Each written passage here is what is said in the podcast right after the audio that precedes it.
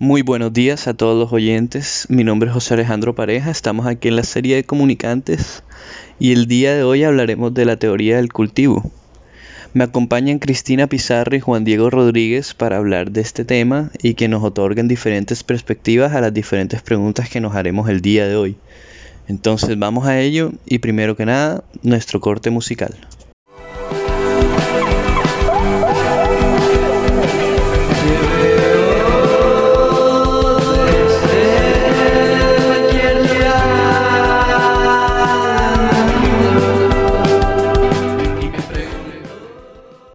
Antes de entrar en materia, hay que saber qué es la teoría del cultivo. Hay que contextualizar un poco.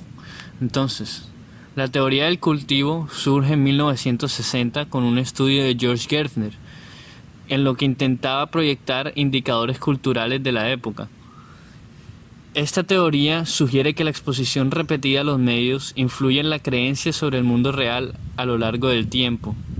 Es decir, los medios como la televisión generan un impacto en la manera que percibimos el mundo, ya sea normalizando la violencia o viendo diferentes aspectos de la vida como lo vemos en la televisión cuando podría no ser así, definiendo de esta manera una visión del mundo generalizada por las personas por lo que observan en la televisión. Pero hoy en día también hay diferentes puntos frente a esta teoría más allá de la televisión, como los nuevos medios que están surgiendo, como los videojuegos, las redes sociales, que generan nuevas perspectivas frente a esta teoría del cultivo. Es por esto que quería hacerles el día de hoy, Cristina y Juan, varias preguntas respecto a este tema. Entonces, antes de entrar de lleno a las preguntas, quería preguntarles, ¿están de acuerdo con lo que plantea la teoría del cultivo antes que nada? Pues yo diría que sí, hasta cierto punto, debido a lo que se dijo también en la clase. Eh, actualmente se, dio, se dieron cuenta de que la teoría tiene hasta un límite, que hasta cierto punto las personas no son tan manipulables como plantea la teoría. Pero en la actualidad podemos ver que debido a muchas perspectivas de mucho, a muchos medios, eh, las personas siguen siendo manipuladas o siguen siendo cambiadas en ese punto de opinión que tenían al principio o luego de, de este exponerse a estos medios. Entonces, yo digo que actualmente se puede decir que sí sigue estando vigente la teoría. Yo opino lo mismo. Creo que de hecho ha incrementado, ya que ahora no solo tenemos el medio de la televisión, sino redes sociales, eh, el caso de los videojuegos que cada vez se hacen más accesibles por medio de varios dispositivos. Entonces creo que esta, con el paso del tiempo, ha incrementado y creo que va a seguir incrementando con los nuevos avances de la tecnología. Sí, Juan, es cierto lo que dices. Se ha presentado un gran aumento en, los diferentes medios y es como se presenta en el caso que muchos debaten, es que frente a los videojuegos. Eh, a mí en lo personal me gustan mucho los juegos como Halo y como Call of Duty, que son juegos que me gusta para pasar mi tiempo libre, pero sí se debate y se argumenta que estos juegos tienen un impacto negativo en los jóvenes, ya que muchos de estos jóvenes pasan la mayor parte de su tiempo en estos juegos, que son violentos, muestran imágenes violentas. Entonces, como muchos mencionan en los tiroteos de Estados Unidos, que aquellos que cometieron estos actos les gustaba mucho este tipo de juegos, muchos argumentan que existe una relación, una relación de cultivo frente a estas actitudes violentas. The Guardian, el periódico británico, eh, presenta un estudio que no existe una relación frente a los videojuegos y las actitudes violentas más sin embargo, quería saber cuáles eran sus posiciones frente a este tema. ¿Qué opinas tú, Juan Diego? Bueno, yo opino que, pues primero que todo, no podemos generalizar. No podemos decir que los videojuegos solo generan impactos negativos en las personas. Y como sabemos, todo en exceso es malo. Y los videojuegos también se presenta ese caso. Entonces yo creo que, como dice la teoría del cultivo, más que el mensaje que transmite, es como lo, lo recibe el receptor.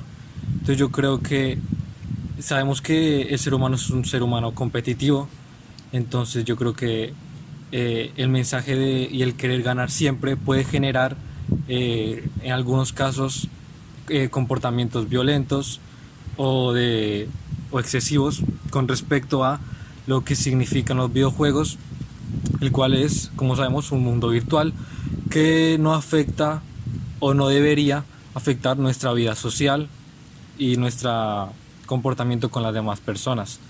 Entonces yo creo que el generalizar es malo y aunque yo también sea un use diariamente los videojuegos para entretenerme, sé cuándo debo parar y sé mantener mi, mi control sobre ellos. Sí, es que mucha gente también olvida la autonomía y el, con el sentimiento de propia responsabilidad que tienen los jóvenes. Muchas veces es subestimado la capacidad que tienen los jóvenes de moderación. Pero sí es cierto que existen casos en los que se genera este abuso y poco a poco, no circunstancialmente, se van generando cambios en la manera que perciben las cosas. El, este artículo de The Guardian, la revista británica, menciona también cómo aquellos que juegan videojuegos violentos se van volviendo más tolerantes frente a este tipo de imágenes, frente a cuando ven noticias impactantes de, de docenas de muertos en ciertos lugares, ya no les genera el mismo impacto por esta constante exposición a este tipo de imágenes. Entonces, no sé si Cristina quiere aportar algo o vamos directo a otro tipo de preguntas.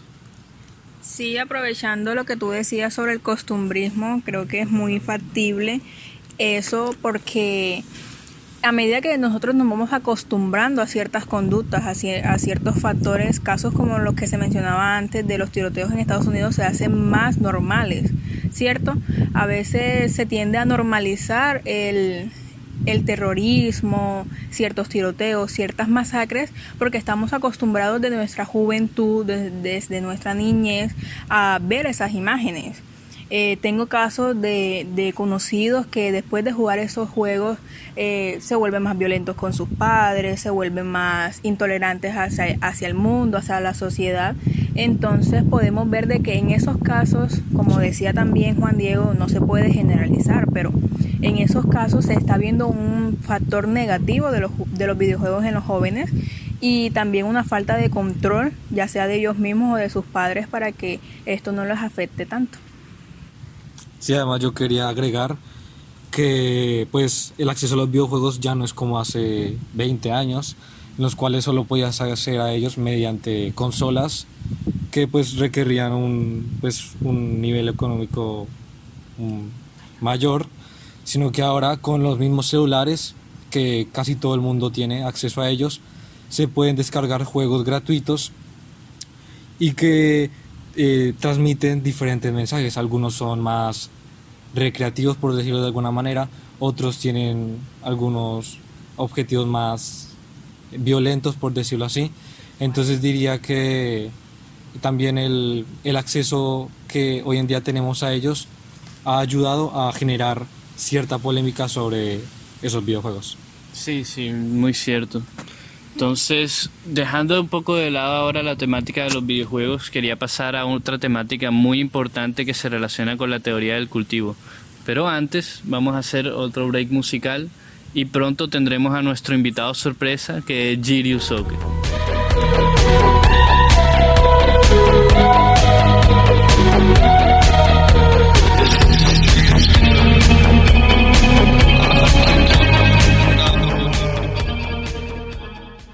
Listo, estamos de vuelta.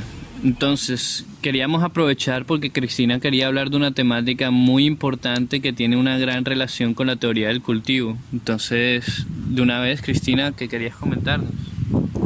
Eh, querías hablarle sobre el feminismo, debido a que últimamente he visto que se ha estigmatizado por medio de los medios de comunicación, las redes sociales, se estigmatiza mucho al feminismo debido a que se concentran a veces solamente en las protestas, en las marchas, en opiniones de algunas personas individualmente y no se concentran en lo que estamos viviendo actualmente. Entonces quería agregarlo a esta teoría porque pienso yo que se está cambiando la forma de pensar, se está influenciando en las personas cómo piensan al respecto al feminismo.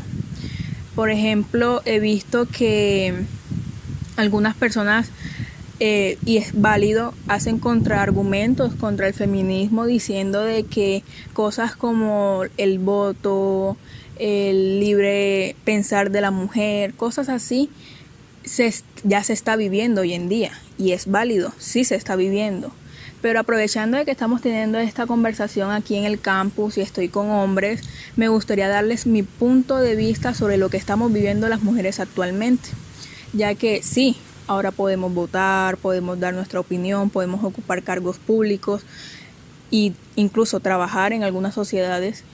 Em, todavía se sigue viendo o todavía seguimos sintiendo esa opresión, ese cállate en algunas en algunos entornos y ese punto de vista de que lo que está socialmente aceptado para las mujeres.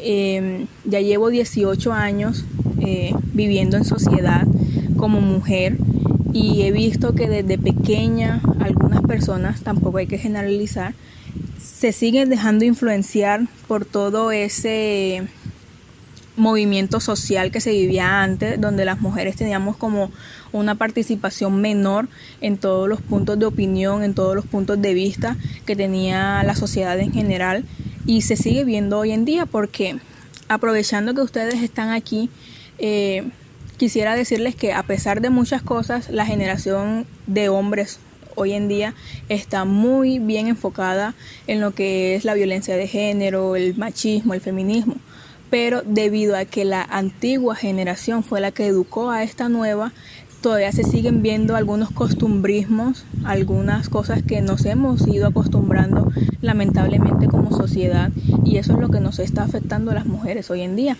Por eso que quería hablar de esto hoy, porque he visto que en los medios de comunicación esas costumbres, esa estigmatización, ese a veces cállate que tú eres mujer y no puedes hablar de esos temas, se ve mucho y en muchos eh, influenciadores en muchos medios de comunicación solo se centran en lo mal que hace el feminismo, en rayar paredes, eh, partir vidrios, cosas así, pero no se centran en lo que estamos sintiendo las mujeres hoy en día y en que nuestra voz, queremos que nuestra voz sea escuchada y por medio a veces de esos actos violentos es que nos damos a escuchar. Entonces eso es lo que quería hablar hoy de que a veces eh, la teoría del cultivo se basa en cosas tan mínimas como costumbres, eh, como sociedades, pero sigue siendo hoy en día un punto de vista en los medios de comunicación. Listo, Cristina, muchas gracias, me parece muy buena tu opinión. Entonces vamos a pasar ahora también porque Girius quiere comentarnos algo con respecto a tu opinión que acabas de darnos. Entonces vamos a aceptar ahora mismo la llamada de Girius desde Cartagena, que es donde nos está llamando. Hola Girius, ¿cómo estás? Coméntanos, ¿qué te pareció toda esta opinión?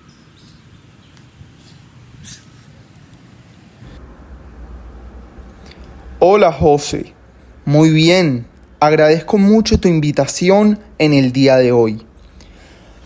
Con respecto a la opinión compartida de Cristina, considero que es muy cierto y real todos los puntos que ella tocó en su discurso, pues estoy de acuerdo en el sentido de que al hombre, debido a la influencia de los medios de comunicación, han cultivado una imagen negativa sobre el feminismo, con estigmatizaciones y con humor o burla en las redes sociales, que también ha afectado significativamente la seriedad con la que se toma este movimiento social que es el feminismo, pues influyen en el, en el pensamiento que tiene la sociedad, alejando el verdadero objetivo y propósito del feminismo, con todas las estigmatizaciones y tradiciones enseñadas por las viejas generaciones, que es aquí donde la teoría del cultivo